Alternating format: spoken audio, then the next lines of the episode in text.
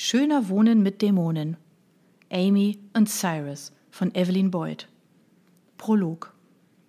Der Mann kauerte auf dem kalten Steinboden. Er war am Ende seiner Kräfte und blickte teilnahmslos auf sein Blut, das aus unzähligen kleinen Wunden auf den Boden tropfte. Sie hatten mit ihm gespielt, ihre Klauen immer wieder in sein Fleisch geschlagen. Aber das Spiel würde bald sein grausiges Ende finden. Er sehnte den Moment fast herbei. Mehrere finstere Gestalten standen in einem Halbkreis um ihn herum und betrachteten ihn mit eisigen Blicken. Du bist armselig, Rupert. Hast du wirklich geglaubt, du könntest mit uns handeln? fragte die sonore Stimme eines zwei Meter großen Hühnen vor ihm. Er trug einen langen schwarzen Ledermantel und sein schulterlanges Haar fiel ihm ins Gesicht. Rupert hob mühsam den Kopf, seine Stimme zitterte leicht. Aber das war doch der Deal. Sein Gegenüber lachte kalt. du bist anscheinend wirklich so dumm wie alle aus deiner Sippe. Es wird Zeit, dem Ganzen ein Ende zu setzen. Dann wandte sich der Mann einem seiner Gefährten zu. Man gebe mir das Schwert. Der Angesprochene verneigte sich kurz und reichte dem Wortführer ein goldenes Schwert. Es schien von innen heraus zu leuchten und ließ diesen dunklen Ort für einen Moment erstrahlen. Rupert starrte fast ehrfürchtig auf dieses riesige Schwert bis es herniedersauste und alles in ewige Finsternis hüllte. Kapitel 1 Eine Reise ist ein vortreffliches Heilmittel für verworrene Zustände. Franz Grillparzer Dunkle Wolken türmten sich am Horizont auf. In der schwülen Spätsommerluft hing schon den ganzen Tag über der Hauch eines nahenden Gewitters. Die Luft in dem Zugabteil war allerdings noch erdrückender. Unruhig zwirbelte Amy eine Strähne ihres Haares um ihren Zeigefinger, während sie angstvoll den Bahnsteig beobachtete. Mit jedem Halt beschleunigte sich ihr Herzschlag. Nun bestätigte sich ihre Befürchtung. Ihre kopflose Flucht aus dem herrschaftlichen Anwesen ihrer Familie in Buckinghamshire war nicht lange verborgen geblieben. Als sie in Dorking in den Zug gestiegen war, hatte sie noch die Hoffnung gehabt, unentdeckt bis ins Zentrum von London zu gelangen, um dort im bunten Gewirr der Menschen und Geschäfte unterzutauchen, bis sich ihre Spur verlor. Aber Nathans neue Bodyguards hatten sie erstaunlich schnell aufgestöbert. Viel zu schnell.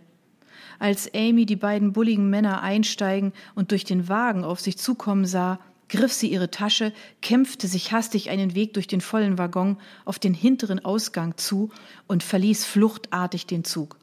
Die Türen schlossen sich direkt hinter ihr und die Bodyguards versuchten vergeblich, die Zugtüren noch einmal zu öffnen. Manche Dinge lassen sich auch mit grober Gewalt nicht lösen, dachte Amy und verkniff sich ein Lächeln. Eilig lief sie über den Bahnsteig von Clapham Junction Verdammt, entfuhr es Amy, als sie hinter sich hörte, wie der Zug quietschend hielt. Ihre Verfolger hatten anscheinend die Notbremse gezogen. Vor dem Bahnhof stand kein einziges Taxi, und Amy sprang in ihrer Verzweiflung einfach auf die Straße, um ein Auto zu stoppen. Sie riss die Beifahrertür auf und schrie den Fahrer panisch an. Nehmen Sie mich bitte mit, Sir, es ist ein Notfall. Der Fahrer, ein älterer Herr mit rotem Gesicht, legte die Stirn in Falten. Mädel, Sag mal, bist du lebensmüde? Du kannst mir doch nicht einfach vors Auto springen. Bitte, bitte nehmen Sie mich mit. Ich gebe Ihnen 20 Pfund, das ist fast alles, was ich habe, aber lassen Sie mich mitfahren. Sie warf einen Blick über ihre Schulter und sah, wie ihre Verfolger aus dem Schatten des Bahnhofs kamen und auf die Straße liefen. Hastig zog sie ihr Portemonnaie aus ihrer Tasche und holte einige Pfundnoten heraus. Bitte! Der Mann überlegte einen Augenblick und griff dann gierig nach den Scheinen. Also gut, steig ein. Aber wohin willst du überhaupt? Erstmal nur weg hier, aber so weit wie möglich ins Zentrum. Ich fahre nur bis Brixton, erwiderte der Mann mürrisch. Bis dahin kann ich dich aber mitnehmen. Von der Brixton High Street solltest du gut weiterkommen, wo immer du auch hin willst. Okay, okay, aber bitte fahren Sie endlich los. Na, ich hoffe, du hast nichts angestellt, Mädchen. Ich will keinen Ärger haben. Der Fahrer sah Amy von der Seite kritisch an und gab Gas. Amy schüttelte den Kopf und schwieg. Das schien dem Mann nur recht, und der größte Teil der Fahrt verlief schweigend, bis der Fahrer einen Blick in den Rückspiegel warf und sagte Na, es sieht so aus, als würde uns ein Wagen verfolgen. Ein blauer Bentley. Hastig drehte Amy sich um und entdeckte die Limousine, die in einigem Abstand hinter ihnen herfuhr. Wie waren ihre Verfolger nur so schnell an ein Auto gekommen? Amy murmelte unsicher. Ah, vielleicht nur ein Zufall, dass der Wagen da hinter uns herfährt. Hm. Unvermittelt bog der Fahrer in eine Seitenstraße ab und vor einem schäbigen Häuserblock hielt er den Wagen plötzlich an. So, Kleine, hier musst du raus. Aber warum schon hier? Wo sind wir überhaupt? Panik hatte Amy ergriffen. Dieser Typ wollte Amy in dieser finsteren Gegend einfach aus dem Auto werfen. Mittlerweile hatte es heftig angefangen zu regnen, in der Ferne grollte Donner. Wir sind hier in Angel Town. Ich hab dir gesagt, ich bring dich bis Brixton, da sind wir. Bis zur Brixton High ist es nicht weit und jetzt raus aus meinem Wagen. Ich hab gesagt, ich will keinen Ärger und du, du riechst verdammt danach. Wenig später stand Amy hilflos auf der Straße und schon kurz darauf tauchte der Bentley auf. Amy zögerte keine Sekunde und rannte los. Das Sommergewitter entlud sich nun mit aller Kraft über der Stadt. Amy lief eine gefühlte Ewigkeit kreuz und quer durch die dunklen Straßen, und als sie die Puste verließ, drückte sie sich völlig durchnässt in einen Türeingang. Ihre nassen Sachen klebten auf ihrer Haut, und ihr war kalt. Zitternd verharrte Amy einen Augenblick im Schatten und versuchte ihr wild klopfendes Herz zu beruhigen. Waren diese Kerle immer noch hinter ihr her? Vorsichtig spähte sie aus ihrem Versteck hervor. Für einen Moment wog sie sich in Sicherheit. Von ihren Verfolgern war nichts zu sehen.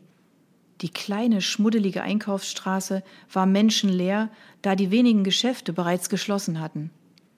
Vielleicht sollte ich Kira anrufen und sie bitten, mir zu helfen, überlegte Amy, doch schnell verwarf sie den Gedanken wieder. Sie durfte ihre Freundin nicht in Gefahr bringen. Sie wusste, zu welchen Methoden ihr Bruder Nathan zu greifen bereit war, wenn man sich seinen Plänen in den Weg stellte. Amy wusste nicht, wie es weitergehen sollte. An die Polizei konnte sie sich auch nicht wenden, das war ihr klar. Niemand würde ihr glauben, was sie im Kellergewölbe des Anwesens mit angesehen hatte.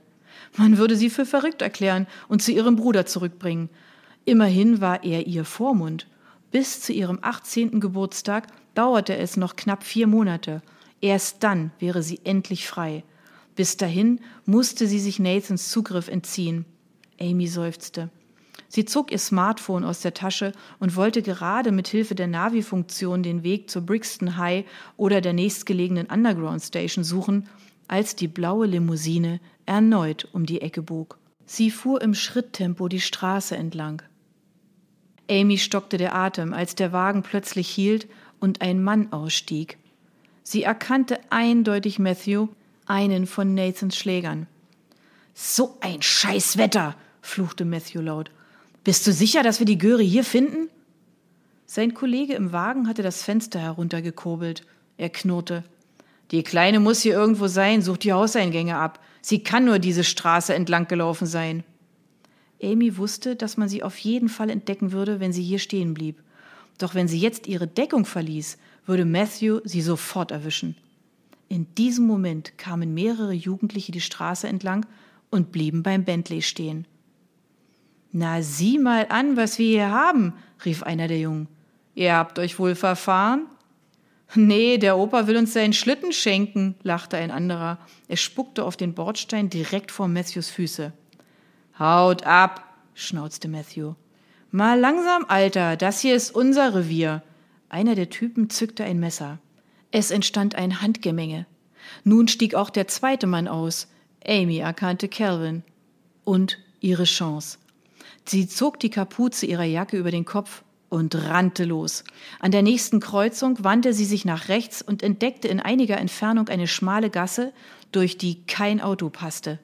Sie hoffte, dass der Durchgang sie zur nächstgrößeren Parallelstraße führte, was ihr einen entscheidenden Vorsprung verschaffen könnte, und rannte hinein.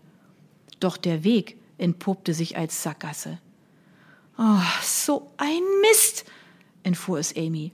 Verzweiflung stieg in ihr auf. Sie musste wieder zurücklaufen und konnte nur hoffen, dass Matthew und Calvin immer noch mit der Gang beschäftigt waren. Als sich Amy umdrehte, entdeckte sie zu ihrer Rechten das verschmutzte Schaufenster eines kleinen Geschäfts. Seltsam, murmelte Amy. Sie konnte sich nicht entsinnen, den Laden auf ihrem Weg in die Gasse gesehen zu haben. Vielleicht konnte man ihr dort helfen.